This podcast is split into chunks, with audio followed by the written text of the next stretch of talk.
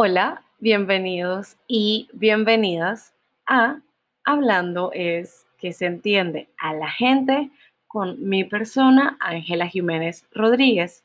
Este es un espacio para hablar y aprender e incluso reaprender. Entonces, hoy vamos a hablar de un tema bastante interesante. Creo que es un tema que a mí me hubiera gustado conocer cuando era adolescente y estaba escribiendo en todos mis cuadernos de la escuela que más nunca me iba a enamorar, que yo me iba a morir de amor, que qué malo era el destino por separarme de mi ser amado. Definitivamente hoy vamos a hablar de un tema que podemos ver en varias etapas de nuestras vidas y que de hecho responde a la pregunta, ¿son todos los amores iguales? Bueno, no, no lo son. Y hoy la teoría triangular del amor de Sternberg nos va a responder por qué no son todos los amores iguales. Definitivamente el amor y el hecho de enamorarnos resulta un tema muy, muy interesante porque si hay algo que la mayoría de los seres humanos tienen prometido es que en algún momento se van a enamorar. Y esto es algo que definitivamente nos afecta, para bien y para mal. El amor es uno de los sentimientos más intensos que podemos experimentar. Y incluso el amor, ¿verdad?, afecta lo que es nuestros químicos cerebrales. Pero eso no lo voy a hablar ahorita, sino que lo voy a hablar en otro capítulo que viene pronto. Entonces, la teoría triangular del amor lo que busca es explicar ese complejo fenómeno que el amor representa, al igual que las relaciones interpersonales amorosas. Fue propuesta por el psicólogo Robert Sternberg y esta describe, primero que todo, los distintos elementos que componen al amor, así como las posibles combinaciones de estos elementos a la hora de formar diferentes tipos de relaciones amorosas. Entonces, vamos a hablar de los tres pilares, los tres elementos que componen al amor en base a Sternberg y que se supone deberían aparecer en toda relación amorosa. Estos son intimidad, pasión y compromiso. Pero bueno, vamos a definirlo, porque intimidad, pasión y compromiso podría ser cualquier cosa. Pero la definición dice lo siguiente.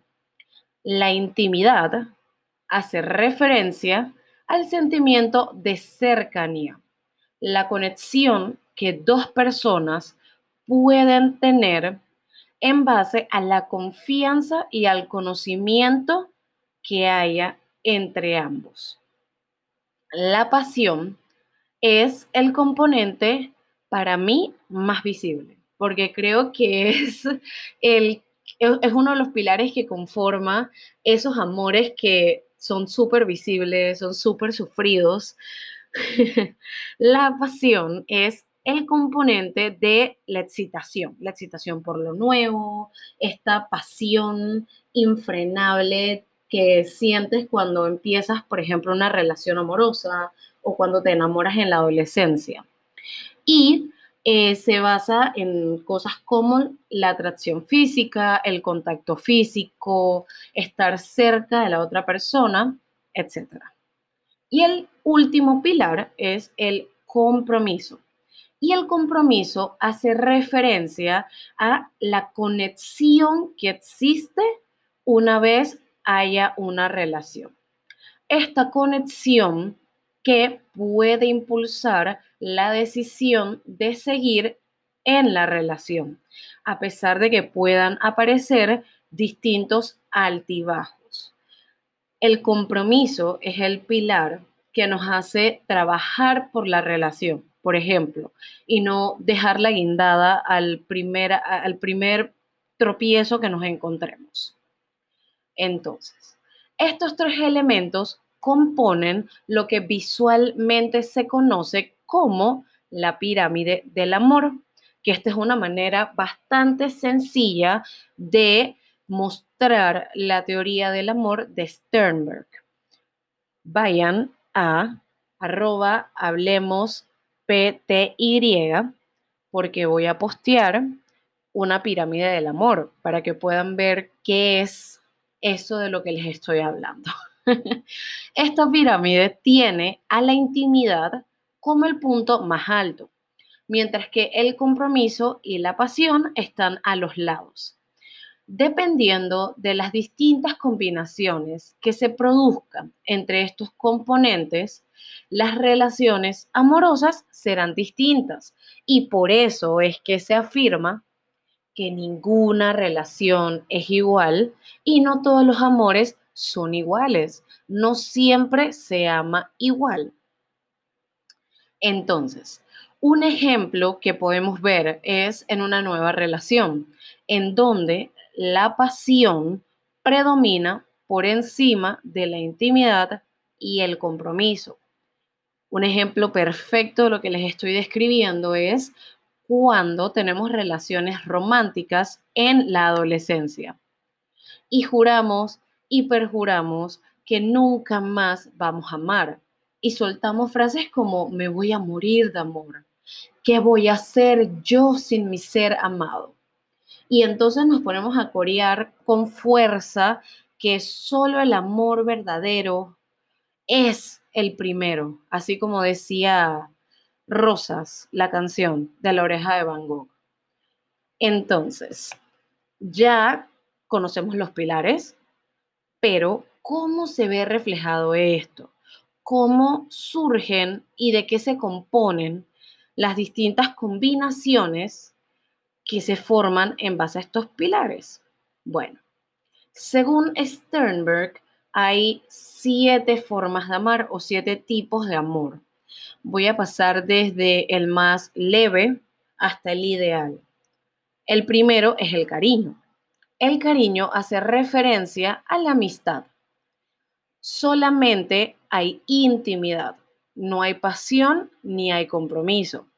Y los miembros de la relación, ¿verdad? Se sienten cercanos, confían en el uno y en el otro, realmente hay una camaradería, pero no hay deseos de tener relaciones eh, románticas ni compromiso como pareja. Literalmente, aquí les estoy describiendo una relación de amiguis, todo chévere, salimos un rato, nos conocemos, nos podemos apoyar, etc. Luego viene el encaprichamiento, que en esta forma de amor es donde solo hay pasión no hay intimidad y no hay compromiso. Esto hace que este tipo de relaciones sean bastante superficiales. Es como un romance, pero se termina muy pronto, no tiene como cuerpo esa relación, la verdad. Es una relación que es solo pasión. Y un ejemplo súper claro que podemos poner a esto es la historia de Romeo y Julieta, que solamente duró tres días. Pareciera que después de los seis muertos que hubo producto de esta relación y de todas las peleas que ocasionaron, esta relación duraba más. Pero en realidad, Romeo y Julieta solamente se conocieron tres días, tuvieron una relación tres días. Definitivamente había mucha pasión, pero es muy cuestionable si había intimidad o compromiso. Luego tenemos el amor vacío, que el amor vacío es cuando hay un elevado compromiso. Sin embargo, no hay ni pasión ni intimidad.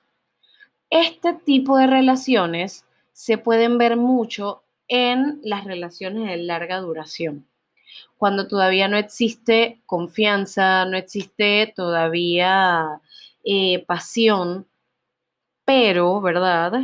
Se tiene el compromiso y se tiene la intención de estar juntos. Otro tipo de amor es el amor romántico. Y en este amor romántico, ¿verdad? Los miembros de la relación presentan confianza y pasión. Sin embargo, no presentan todavía compromiso, pero si siguen en el camino de adquirir experiencias juntas, desarrollar compromiso, desarrollar metas en común, cosas en común, sí puede aparecer el compromiso. Luego tenemos al amor sociable, que es ese que suele aparecer en las relaciones duraderas. En este tipo de amor tenemos intimidad y tenemos compromiso. Sin embargo, no hay pasión. Es el tipo de amor, en base a Sternberg, que puede manifestarse o aparecer cuando la pareja carece de deseo y excitación hacia la otra persona, pero la convivencia, los hijos o hijas, las experiencias juntos, o sea, todo aquello que han atravesado juntos es aquello que los mantiene unidos. Ojo, que no haya pasión no es sinónimo de que esta relación no es satisfactoria. Los miembros de este tipo de amor pueden, ¿verdad?, decir o pueden realmente experimentar satisfacción en la relación y pueden durar mucho tiempo. Luego tenemos el amor fatuo. El amor fatuo es aquel donde predomina la pasión y el compromiso. Sin embargo, no existe la intimidad.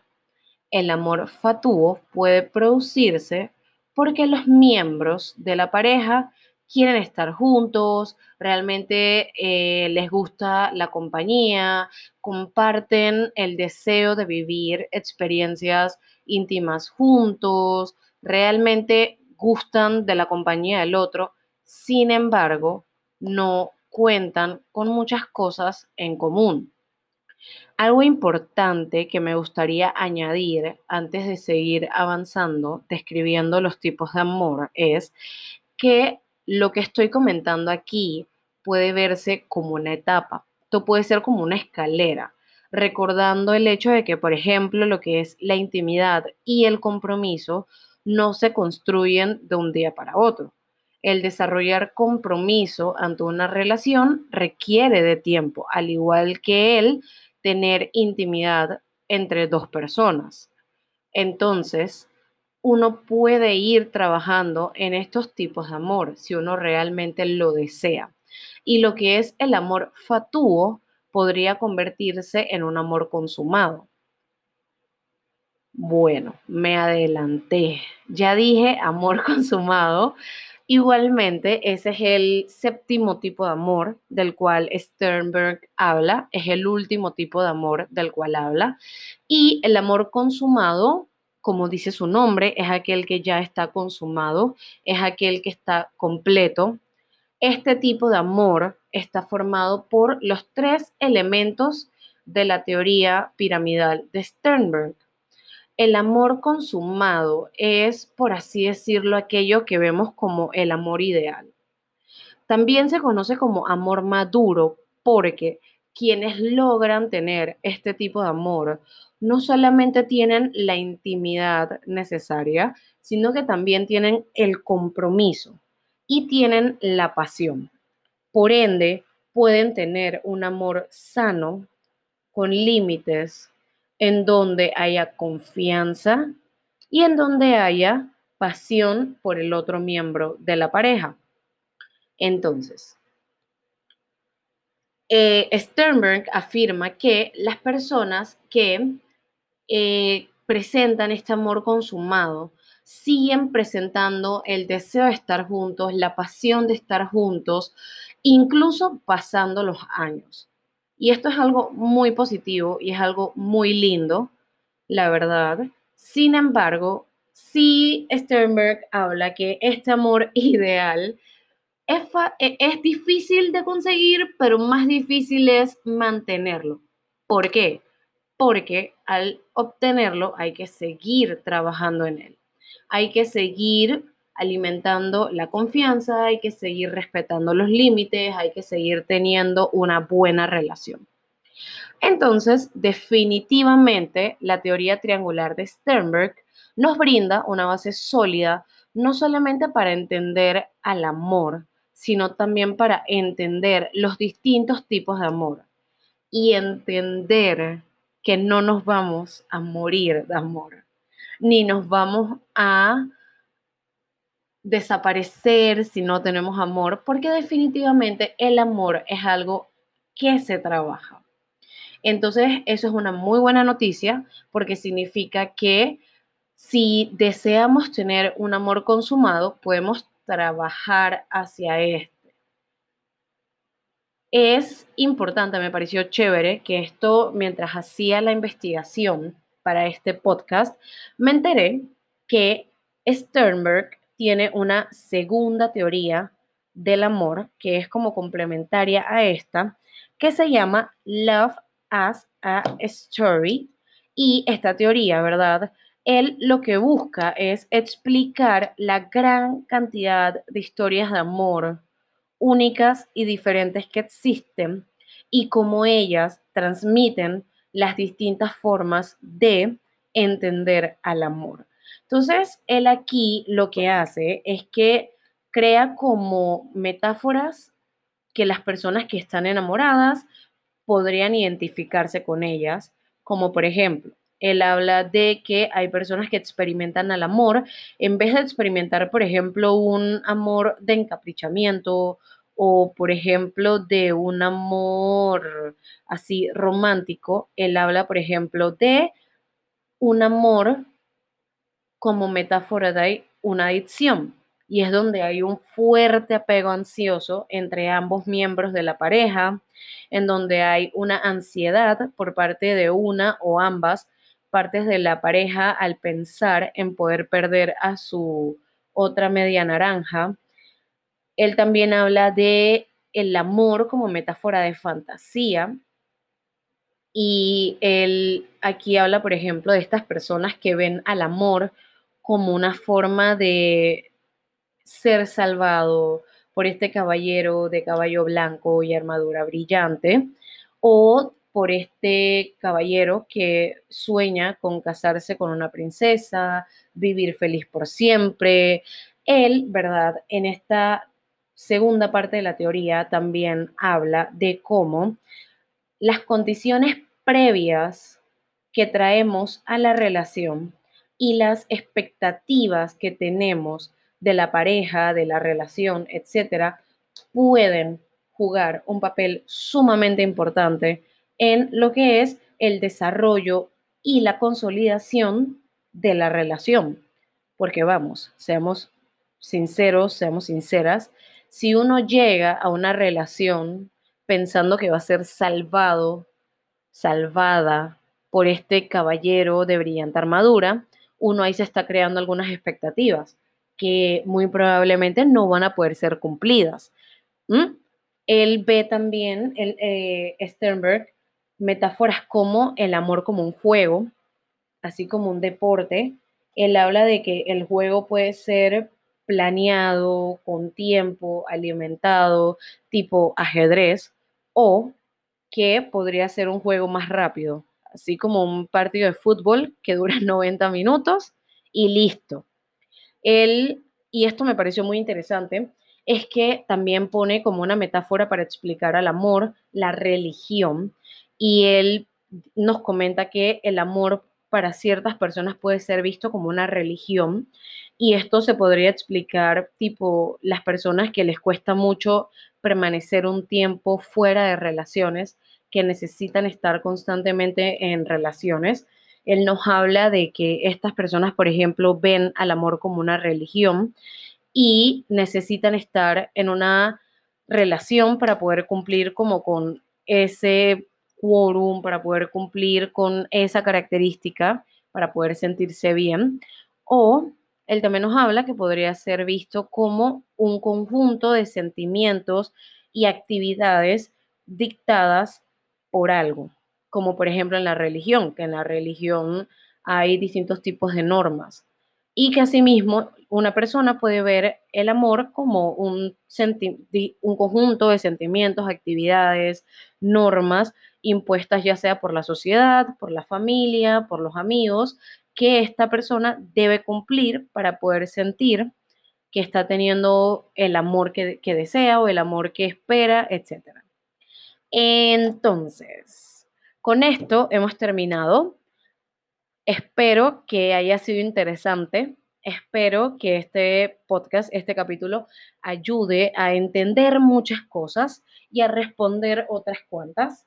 Recuerda oprimir el botón de seguir aquí en esta plataforma donde estés escuchando el podcast.